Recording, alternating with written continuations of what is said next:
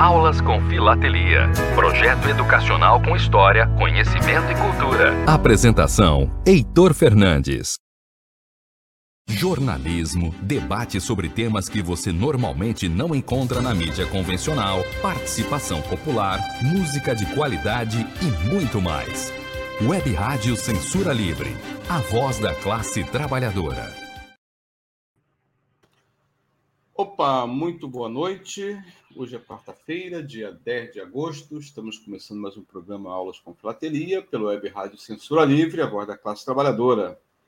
E hoje o programa Aulas com Filatelia, nós vamos falar sobre as guerras na regência e a cultura do Segundo Reinado. O Dr. Roberto Anitt já está aqui no nosso estúdio virtual, pronto para dar a sua aula, suas pílulas de história, né, que tem dado aí a cada duas semanas.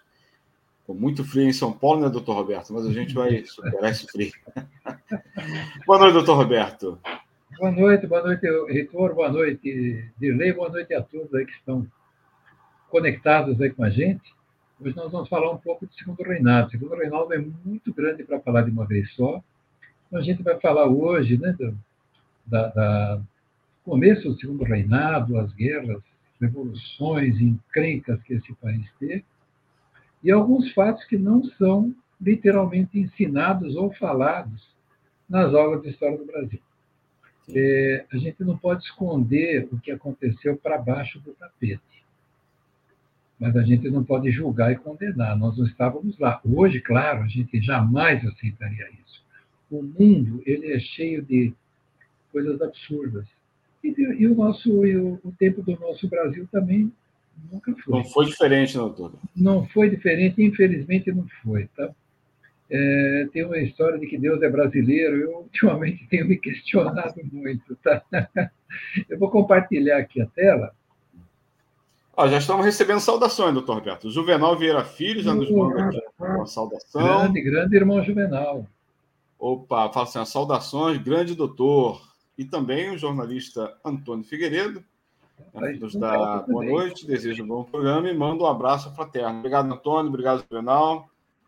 Daqui a pouco outros ouvintes internautas também vão interagir conosco e nós vamos aqui mostrar suas manifestações. Doutor Roberto, pode ficar à vontade. Tá bom.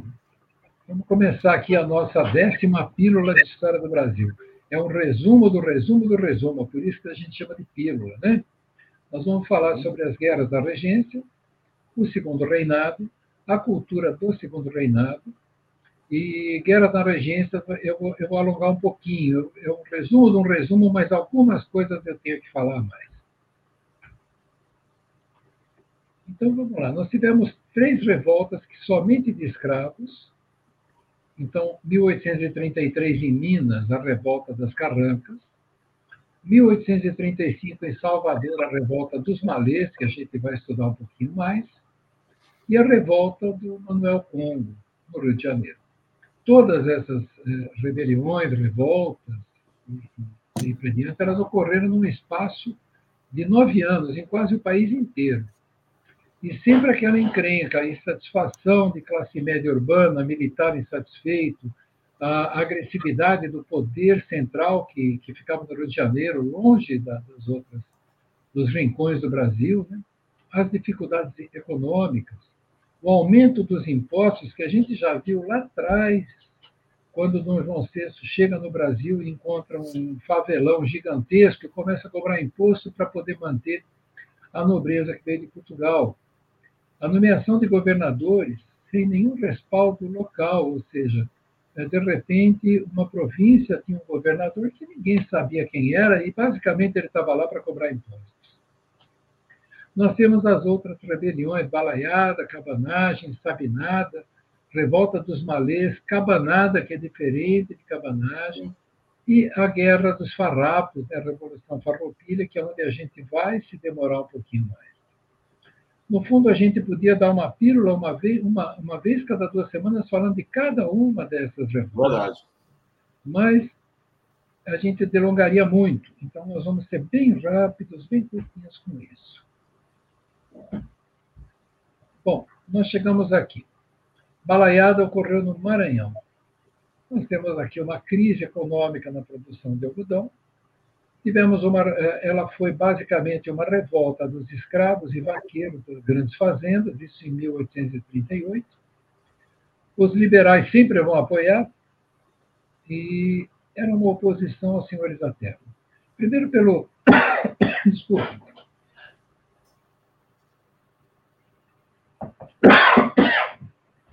Primeiro pelo tratamento que os escravos sofriam os vaqueiros também, que eram mal pagos e daí para diante. E surge essa rebelião chamada Balaiada. Eles foram derrotados pela elite, obviamente com auxílio das tropas do Império, e quem comandava a tropa do Império era o coronel Luiz Alves de Lima Silva, o futuro Duque de Caxias. Esse aqui é o selinho do Duque de Caxias, uhum. em 1954. Tá? Um selo chamado de selo regular, para cartas comuns. Agora chegamos no, no Grão-Pará, a cabanagem. 1835, começa em Belém. Belém era uma cidade com 12 mil habitantes, poucos brancos, a maioria indígenas, escravos, mestiços. E a briga toda aí foi pela escolha do novo presidente. A elite não gostou do novo presidente da, da província do Grão-Pará. Contato com o Rio de Janeiro era mínimo, a rebelião proclama a independência do Estado do Grão-Pará. Aí chega esse cidadão aqui em 1836, que era o brigadeiro Francisco José de Souza Soares de Andréia, né? nome imenso, né? Ele autoriza uma guerra total contra os cavalos. E no finalzinho, lá 1840, ele ordena o bombardeio mesmo da Marinha Brasileira, a cidade de Belém, e aos assentamentos dos cabanos. Vejam só, eu tenho um amigo de Belém, que é um colega psiquiatra, e ele conta uma história que não é contada nos livros. Quando Belém foi bombardeada, a Marinha e o exército do Império capturaram uma série de, de, eh, de, de, de pessoal da rebelião, os cabanos, e colocaram no porão de um navio. E, em seguida, jogaram uma carga de cal virgem em cima deles e fecharam o Jornal do Norte. Então, vocês vejam, não tem coisa boa, né? Então, é, são as coisinhas que não estão nos livros, ou se estão, estão escondidos no rodapé, e que a gente não deve esquecer para que isso não se repita. Com certeza. Mais uma rebelião. Essas Agora, emissões, doutor Roberto, vamos falar da a segunda missão, você não falou. É, eu tô. Eu, deixa eu botar aqui. aqui. Esse aqui é o único selo que fala de rebeliões, tá? Que é a cabanagem. Certo. É o único selo, é de 1985. 85. A revolta da cabanagem. Uhum. Tá, de resto, a gente não vai encontrar. Você vai ver que tem coisas aqui que a gente vai falar com fotografias, tirar, imagens tiradas da internet. Certo. Chegamos aqui, a revolta dos malês. Essa revolta é uma coisa muito interessante. Ela foi uma verdadeira jihad. O que é malê? O malê é um muçulmano, é como eram chamados os muçulmanos que vieram da África. Salvador, na Bahia, metade da sua população era composta por negros que eh, exerciam atividades liberais. É, são, eram escravos de serviço tem um outro nome, na, quando a gente for falar da escravidão, que é um tema que eu estudei muito, a gente vai falar. Eles tinham uma, profissão. Alfaiate, carpinteiro, ambulante, barbeiro, cozinheiro, músico, uh, lavador de roupa, esse tipo de coisa. E eles ganhavam para fazer isso e tinham que entregar um X de dinheiro toda noite para o dono dele. Então, é uma instituição bem interessante ver, porque muitos deles compravam a própria alforria ou compravam alforria também de outros é, escravos também. É, é, um negócio bastante interessante da gente estudar isso, vai chegar a hora. Mas, ou seja, não era uma população de escravos absolutamente é, é como o Império olhava o escravo vindo da África como selvagem. Eles não eram nada disso. Pelo contrário, os malês tinham uma orientação religiosa muçulmana, escreviam em árabe, liam em árabe, uh, usavam, vamos dizer, vamos chamar de amuleto, é, como, como católico usa correntinhas com crucifixo para espantar as coisas ruins, é, eles andavam com amuletos escritos em árabes para que nada de ruim acontecesse com eles. E eles organizaram uma revolta, acabaram sendo traídos, ninguém sabe como, mas eles tinham marcado uma data para tomar a cidade. Essa data seria a data que o, o, o Islã comemora é, quando o, o anjo Gabriel, o arcanjo Gabriel, entregou ao Corão, começou a ditar o Alcorão para o Maomé. Só que descobriram. Então, eles fizeram antes né, isso aí. Então, durante uma noite, cerca de 600 escravos tomaram a cidade de Salvador. Só que, como uh, já estavam, o Império já estava sabendo disso, houve uma luta, uma escaramuça, 70 escravos morreram, 500 foram presos, foram açoitados, foram para a prisão ou foram condenados à morte também. Essa revolta dos malês ela deveria ser muito mais estudada. E ela fica escondida no rodapé do livro de história. Né?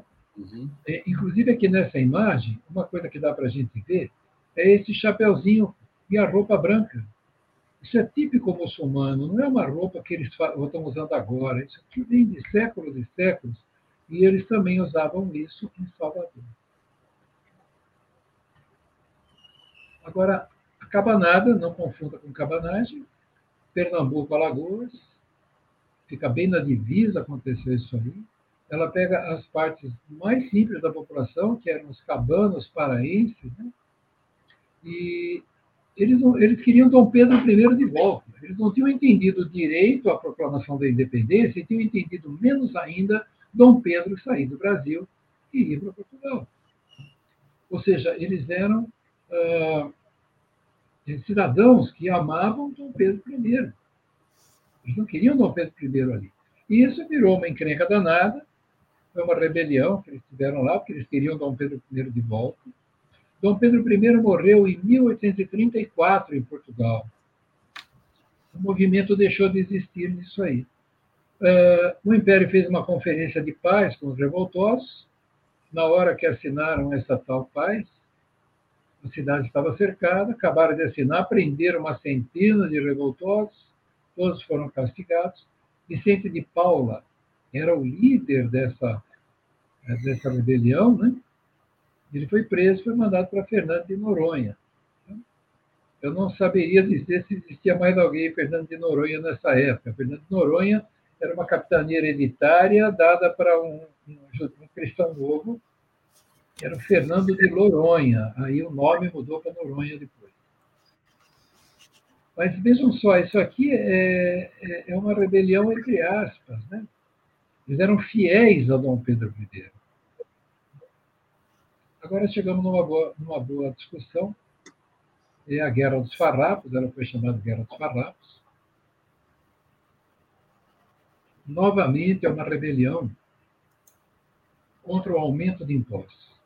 No momento que se aumentou os impostos sobre o couro e a carne seca produzidos no sul do Brasil, Rio Grande do Sul, é, a concorrência dos produtores argentinos acabou ganhando que argentinos e uruguaios também eram criadores de gado.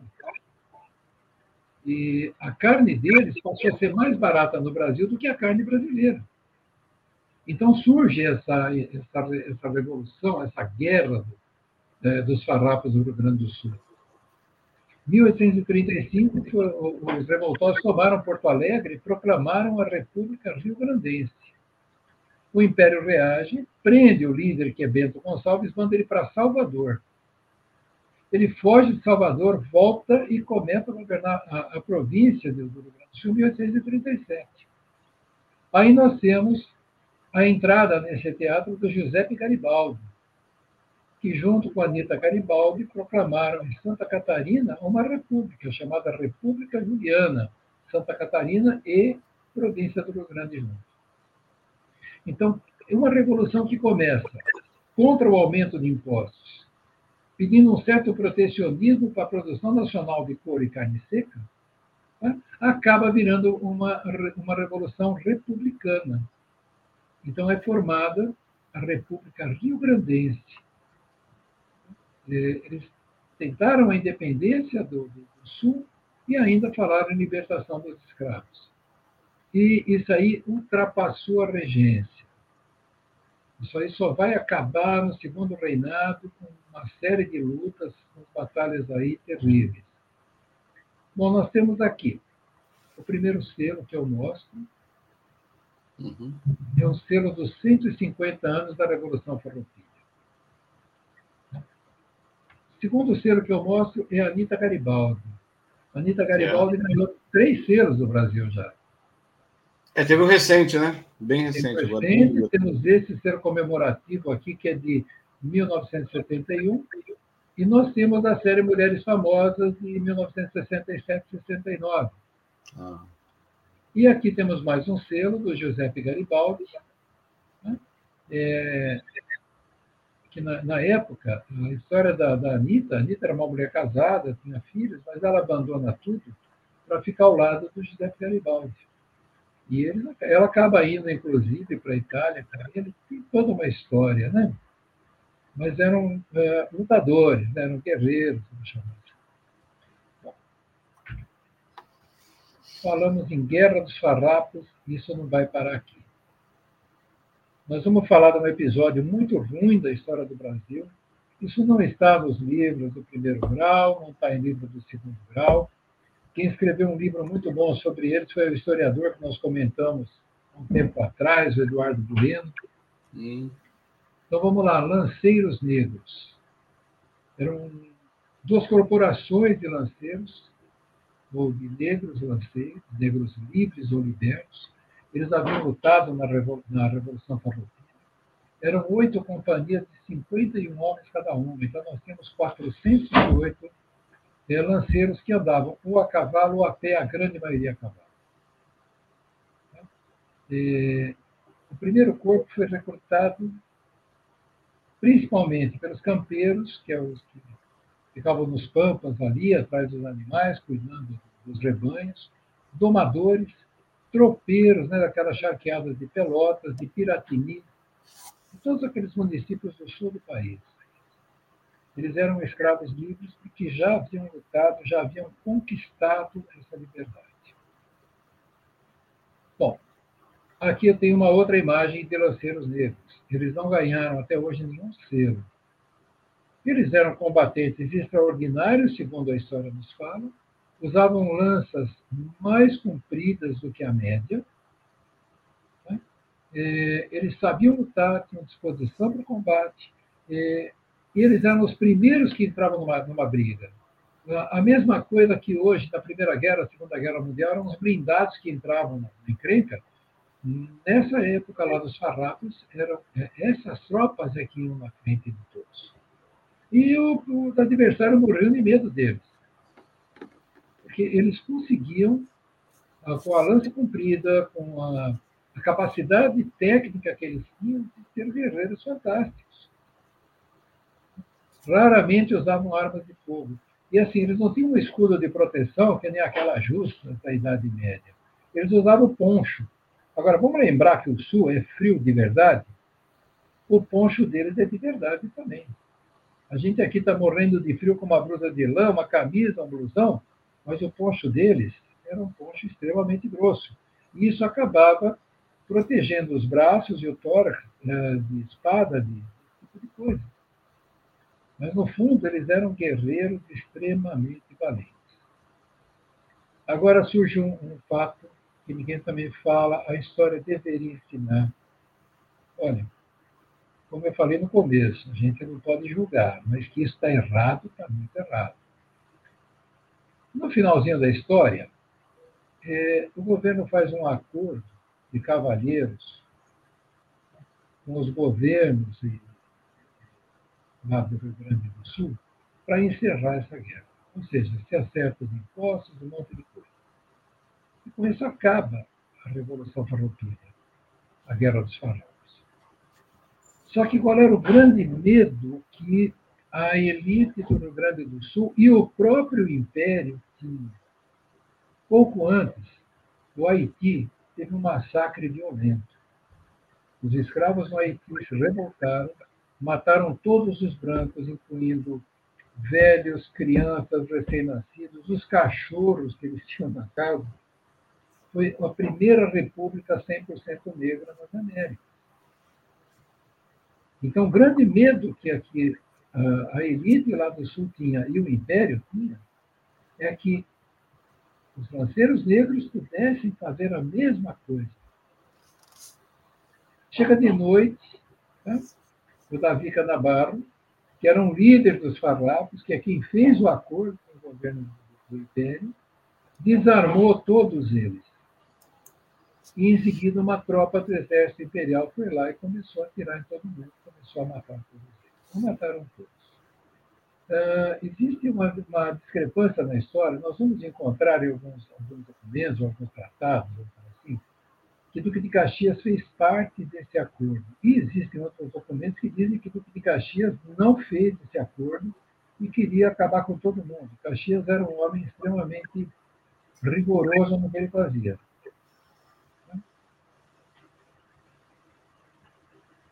Aqui, desses lanceiros negros, somente 120 acabaram sobrevivendo. É interessante. Estou com o celular. E é interessante que, se de um lado se fala que Duque de Caxias, que na época não era Duque, foi um dos que eh, mandaram, fizeram esse acordo esdrúxulo, por outro lado, ele impede que. Ele não segue a ordem do Império. A ordem do Império é que esses lanceiros negros deveriam ser devolvidos às fazendas do Império, entregues às fazendas do Império. Uma outra parte deveria ir para o Rio de Janeiro para trabalhar como escravo também, em serviços domésticos.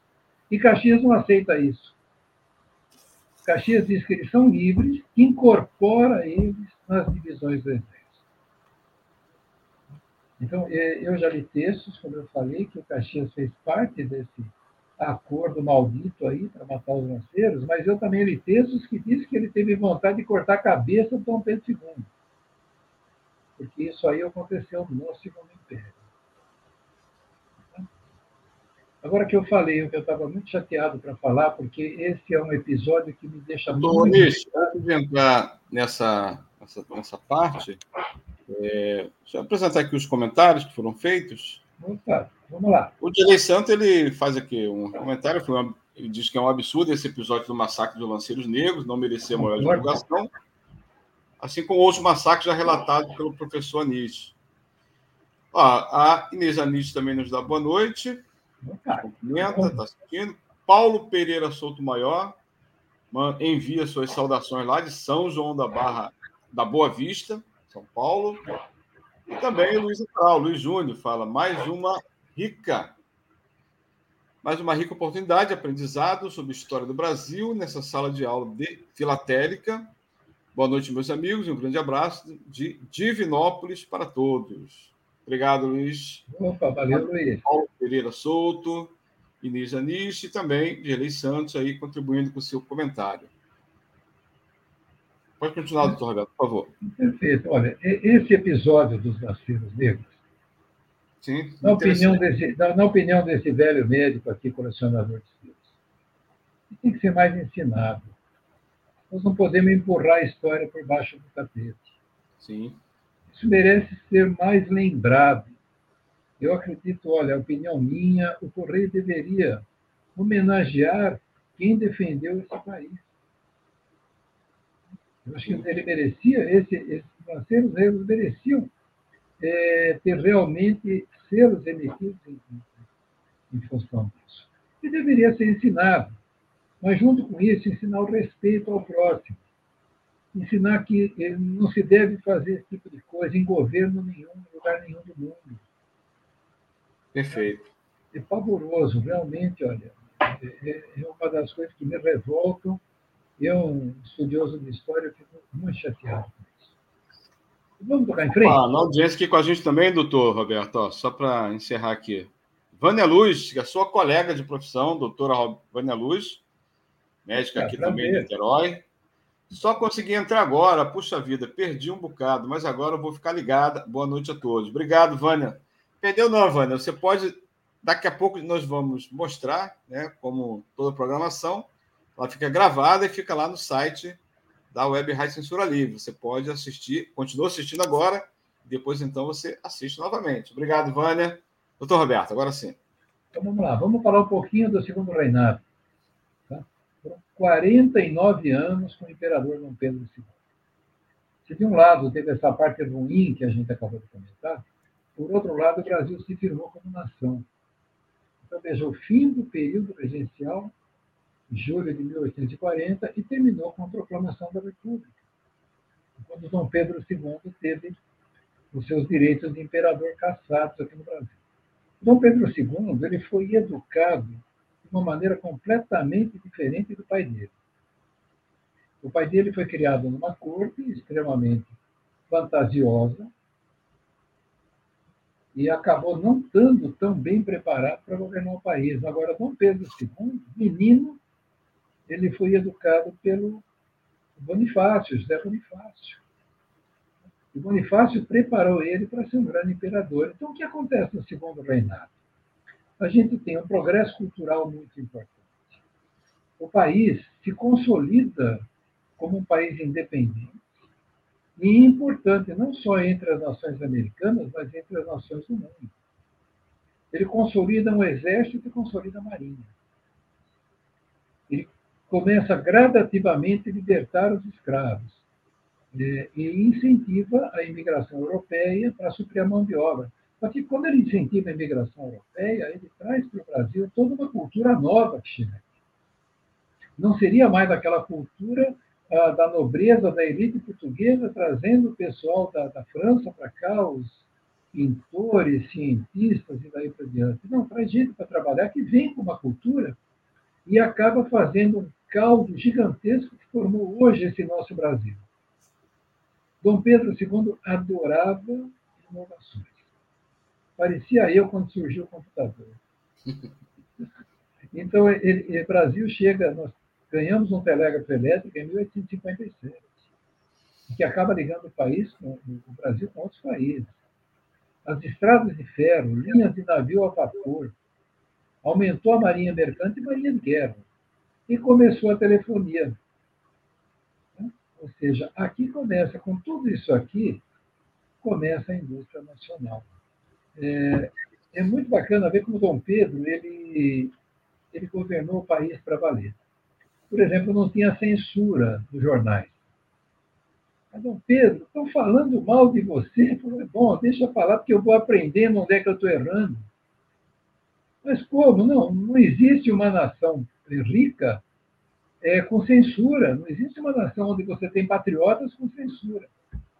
Aqui eu tenho o selo 140, ele é de 1939, um selo muito bonito a American Banknote, que fez o selo, é comemorativo à Feira de Nova York, certo? Então, ele é de 1939. É, embaixo eu tenho um selo de 1975, comemorando 150 anos de nascimento do Dom Pedro II. Vamos continuar falando aqui do Segundo Reino. É, vamos dividir em três fases, como a história de dia a consolidação. Foram 10 anos pacificando o Brasil. E nisso, o nosso café começa a virar o coqueluche do mundo. Todo mundo quer tomar café. Começa a industrialização. Então, Pedro chegou longe. Nós não podemos ser só agrícola. Nós temos que industrializar o país. Veja, nessa época, Revolução Industrial Inglesa. Sim. O Brasil segue, segue um pouco atrás da Revolução, mas segue o apogeu do Império. Veja, praticamente 50 anos de paz no país, não existe esse lugar nenhum. Não tem crenta nenhuma aqui dentro. É, tivemos a questão Christi, que é um episódio folclórico que a gente vai discutir em seguida, e a Guerra do Paraguai, que nós temos mil versões diferentes da Guerra do Paraguai. E depois do declínio do Império. Nós temos uma questão militar, que os militares sempre estavam descontentes, uma questão religiosa, porque Dom Pedro era muito tolerante, e começam as lutas abolicionistas. É, enquanto Dom Pedro dizia, nós temos que libertar os escravos de uma maneira lenta e gradual, os abolicionistas queriam isso para ontem. Tanto que quando a princesa Isabel assina a libertação dos escravos, dia 13 de maio de 1888, no dia 14 de maio de 1888, um dia depois, nós tínhamos 6 milhões de desempregados analfabetos. Nenhum país suporta isso. Ou seja, não houve um plano para se integrar o escravo na sociedade que no país.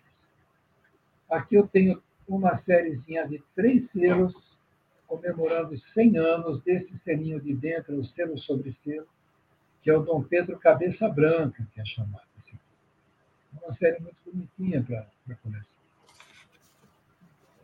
Vamos falar da questão. Traduz, traduz para o nosso ouvinte internauta essa diferenciação, porque talvez não esteja entendendo. Dom Pedro, cabeça pequena, cabeça grande.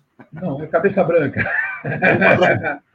cabeça branca. Tá? Existe uma série de, de, de epônimos que se usa para os seres do Império, Sim. ou os apelidos, né?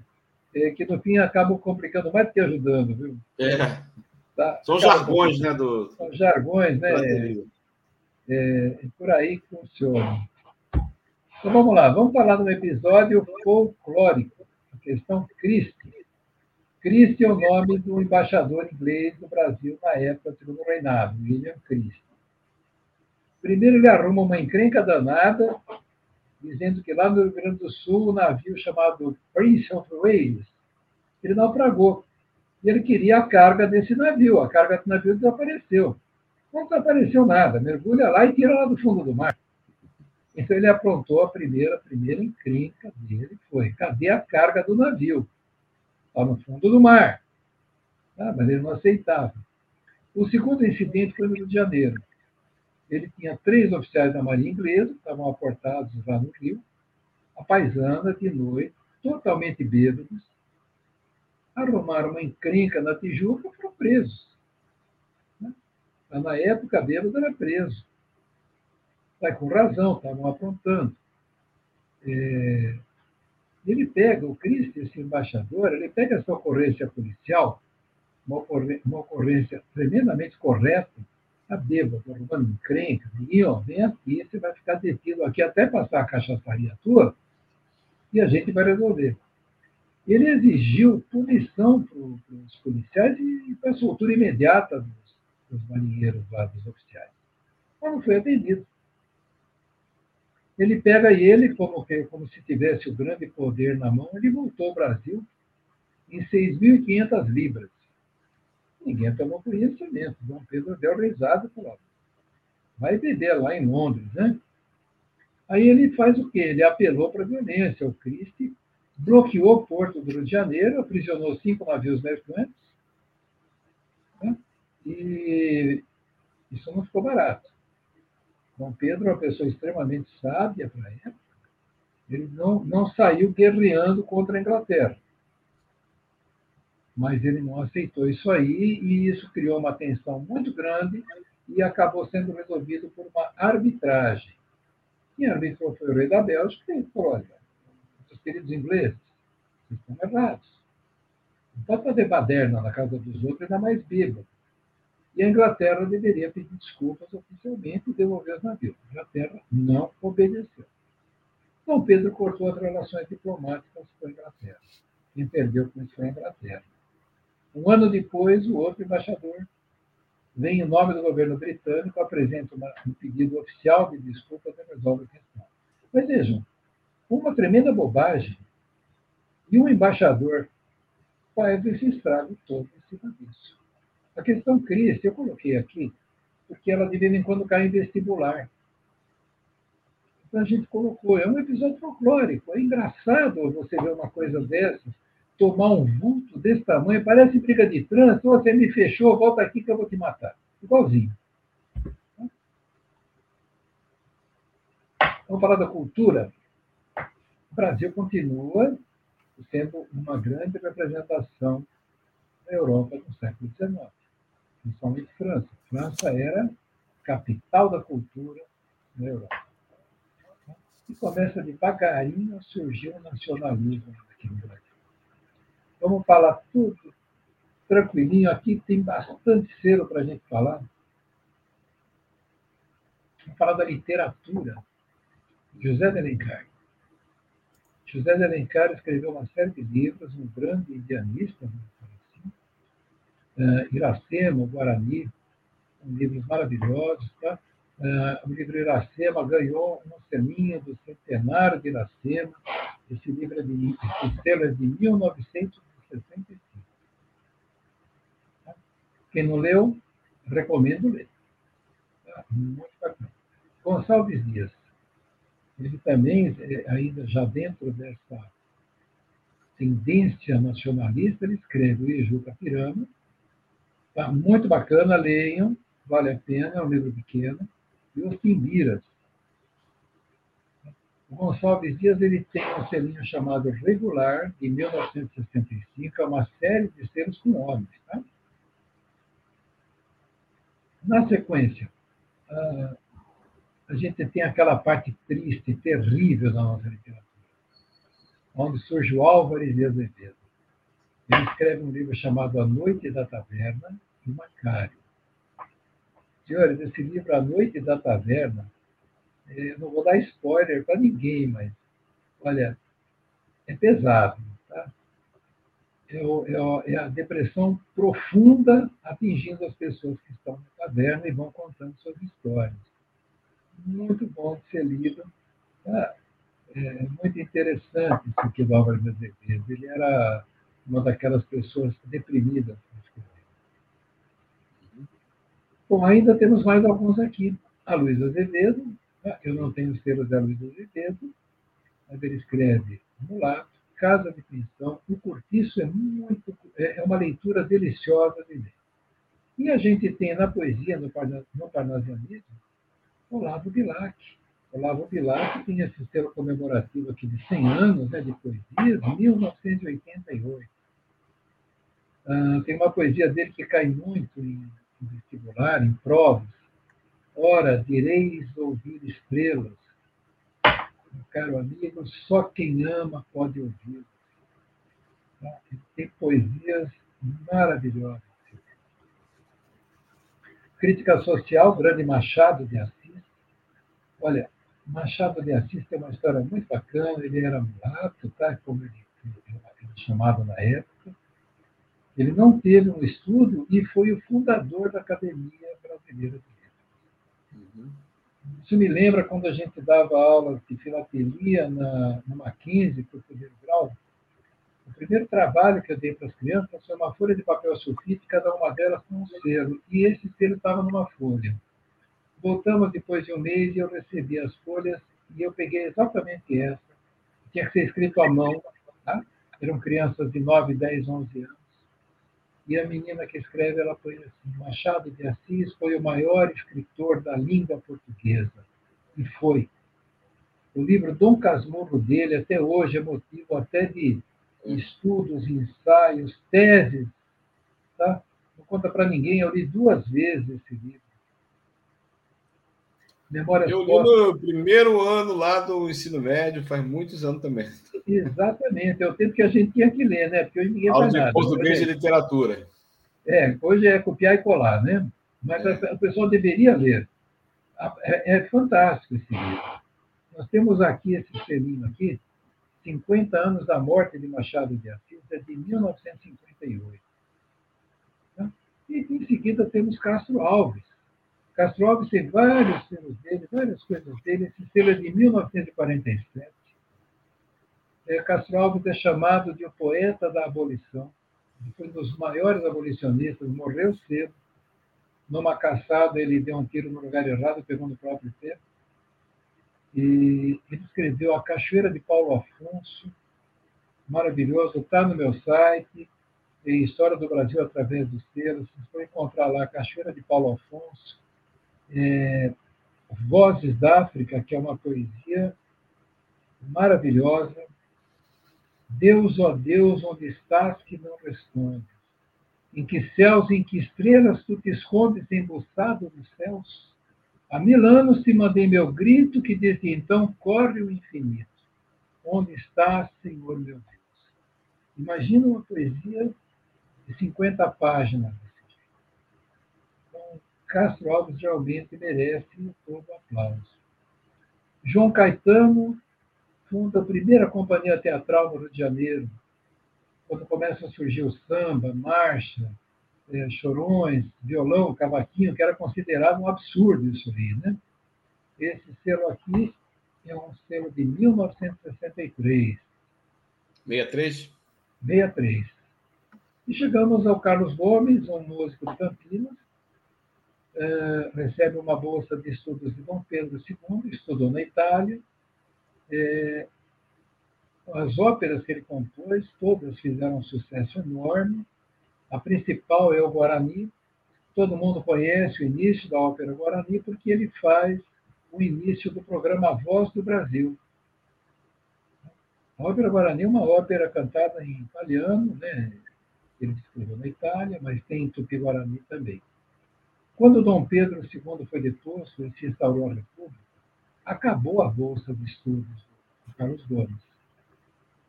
E ele acaba voltando para o Brasil e vai para Belém do Pará.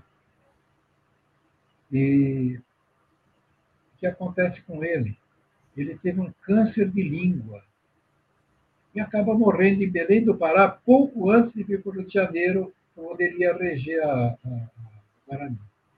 E ele acaba morrendo lá em Belém.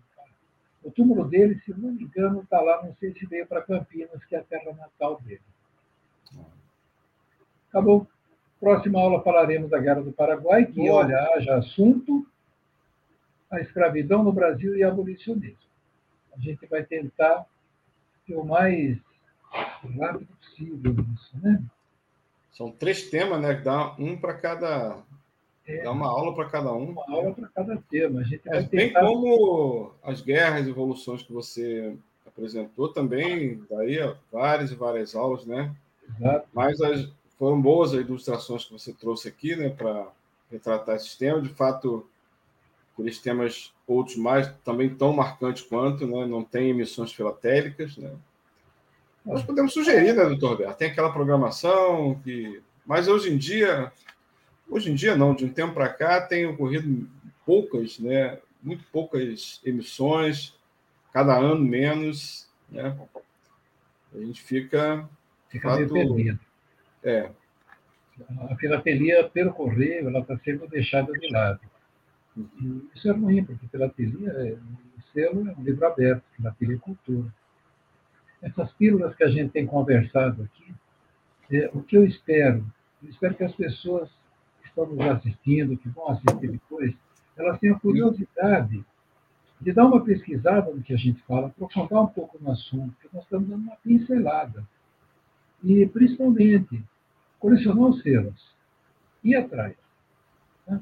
Para quem quiser fazer uma coleção de selos baseada no que a gente está falando, o álbum está inteirinho de selos no meu site também. Dá para imprimir folhas de papel A4, selos, eu fiz questão de colocar selo barato. Né? É, não tem essa, ah, o selo custa mil reais. Sem... Não, não. É selo que o, o selo mais caro que está indo vai pagar cinco reais, se pagar. Então, Sim. e fica uma coisa bonita. Mas, principalmente, ensinar garotada é. que vale a pena realmente, que colecionar selo não é uma coisa de velho, Exatamente. Não é mesmo, tá? Não é uma coisa de gente chata. Ao contrário, quem está começando você está aprendendo para poder ensinar. Isso. Perfeito.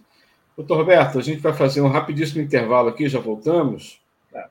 para é, apresentarmos aqui o nosso projeto né, da Web Rádio Censura Livre. Já voltamos já, em dois minutos. Perfeito. Lei Santos, pode mandar?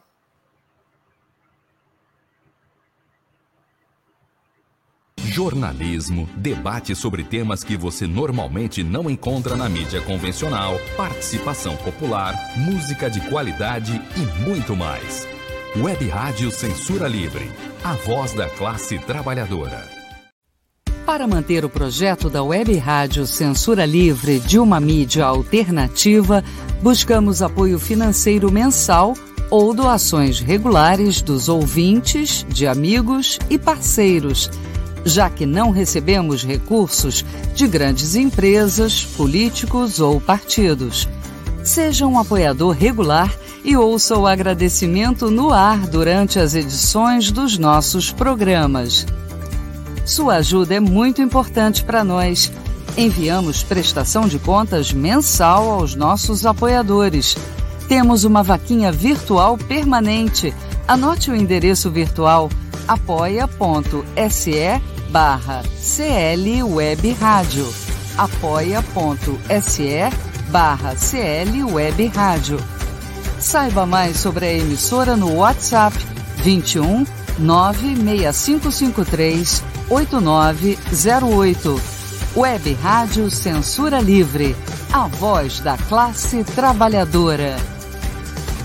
Acompanhe a programação da Web Rádio Censura Livre no site www.clwebradio.com, no aplicativo exclusivo para ouvir rádio no celular, tablet e Smart TV. A emissora também está no Rádiosnet, um dos maiores aplicativos para esta finalidade, na nossa página no Facebook e no canal da emissora no YouTube. Acesse o nosso canal escrevendo youtube.com barra C barra Censura Livre. Tudo junto. Inscreva-se no canal e acione o sininho para receber as notificações de novos vídeos. Web Rádio Censura Livre. A voz da classe trabalhadora.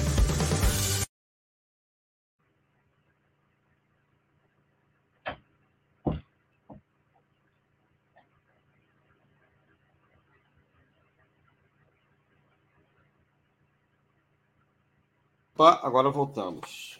Beleza. Obrigado, Lei. É, todos que estão aqui nos assistindo já podem ir lá no YouTube, né? nosso canal, acionar, acionar o sininho para receber nossas próximas programações. E não só do Aulas com Filateria, nem todas as programações da Web Rádio. Então, Roberto, foi muito importante essa, essa crítica ao final que nós fizemos, até uma crítica muito construtiva né, aos Correios, à sua direção, para voltar a valorizar né, a filatelia como, como arte, como ciência. Né?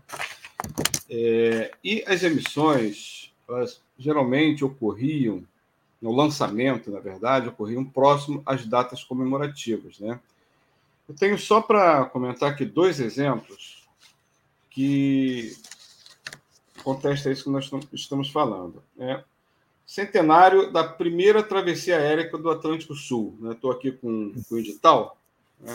Esse lançamento foi agora.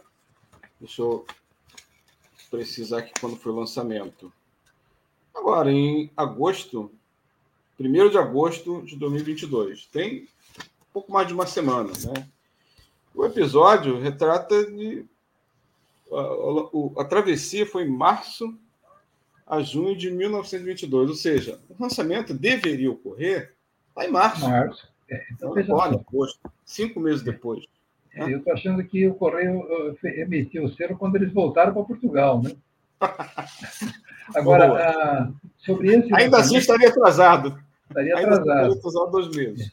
Veja, uh, Portugal. Outro, só para concluir, doutor Roberto, também esse lançamento aqui, centenário da Semana de Arte Moderna. Né? O lançamento, se salvo engano, foi em abril. A demissão foi 28 de abril de 2022. E a Semana de Arte Moderna foi em fevereiro de 1922, dois meses depois. Né? É, e outra então, coisa que está acontecendo, eles estão emitindo poucos selos isso está gerando uma encrenca boa, vi de bloco do Mackenzie. Isso, deu uma boa encrenca. O próprio bloco da Semana de Arte Moderna, o bloco do Pôr do Sol, que acaba. acaba o, o, nós falamos aqui da Lei do Ventre Livre, aquele bloco do Ventre Livre também. Também. Estão emitindo menos também. selos ou blocos do colecionador. A travessia do, do primeira travessia do Atlântico, né, Portugal, Rio de Janeiro, Sim. Ela foi feita pelos pilotos portugueses, né? Sacadura Cabral e. Gago Coutinho. Gago Coutinho. Gago Coutinho. É, Portugal emitiu os blocos, emitiu uma moeda de euro. É, a, aqui no Brasil, a, o boletim que saiu desse mês aqui da Associação Filatélica de Santa Catarina, saiu um artigo maravilhoso, grande, tá? sobre essa viagem, sobre esse voo. realmente tem uma história para valer, viu? Esse boletim é distribuído gratuitamente por em PDF. Muito bom. O selo da travessia, eu, eu não tenho ele aqui, mas estou com, aqui com o edital. Muito bonito. Tá Diferente do selo do 7 de setembro, esse aqui é muito bonito. Né? O, assim como da Semana de Arte Moderna, né? Uma atividade cultural é. reconhecida e que. A crítica que a gente tem desse bloco da Semana de Arte Moderna é que ele é maior do que a folha de papel. Não cabe no teu álbum. O álbum tem esse tamanho, ele é desse tamanho. É a crítica que todo filaterista fez. Mas é um bloco muito bonito. Eu estive no lançamento. Você esteve lá? Eu estive aqui pertinho de casa. É, eu não estava bem de saúde, mas eu falei, não, eu vou encarar essa briga, que é cinco minutos de casa no museu, Museu Bazar Legal, fui lá. Infelizmente, encontrei lá o Dr. Braz, que é o presidente da Sociedade Filatélica, que me deu carona até o meu carro. Opa! e, eu, e, e, ganhamos o bloco com carimbo de primeiro dia no lançamento. Então, eu fui oh, privilegiado de ganhar esse bloco. Parabéns. Ó, Paulo, Paulo Pereira Souto Maior tem aqui também o um recado. Ele gostaria de aproveitar a oportunidade e indicar para os amigos o maravilhoso livro As Barbas do Imperador, escrito pela historiadora Líria Moritz Schwartz, que trata da cultura do Segundo Reinado. Tá aí a dica. Indicação aí de um, um, livro, As Barbas do Imperador. Bacana. Obrigado, Paulo Pereira. Legal. Doutor Roberto, que é bom dura pouco. Daqui a pouco eu vou ter que ir para outra reunião. A gente se despede aqui. Mas daqui a duas semanas a gente volta a falar sobre. É, pode repetir os temas que nós vamos abordar, doutor Roberto? Você vai abordar. Né? Então, no próximo, nós vamos falar sobre a Guerra do Paraguai, a escravidão no Brasil e o abolicionismo. A abolição dos escravos, é o que a gente vai falar. Vamos também fazer do mesmo jeito. Vamos dar uma comprimida Vamos pegar os fatos mais importantes aí para a gente falar e suscitar curiosidade do, do, do nosso público aí para estudar, procurar em casa, Isso. entender um pouquinho mais. E ilustrar com aquelas emissões filatélicas bacanas. Né? Isso aí. Roberto, muito obrigado. Obrigado a todos. Bom. Até a próxima semana. Se Deus quiser, até o próximo programa. Um abraço Valeu, a todos. Fiquem com Deus. Até mais. Valeu, obrigado, Janei. Obrigado a todos. Aulas com Filatelia. Projeto educacional com história, conhecimento e cultura. Apresentação: Heitor Fernandes.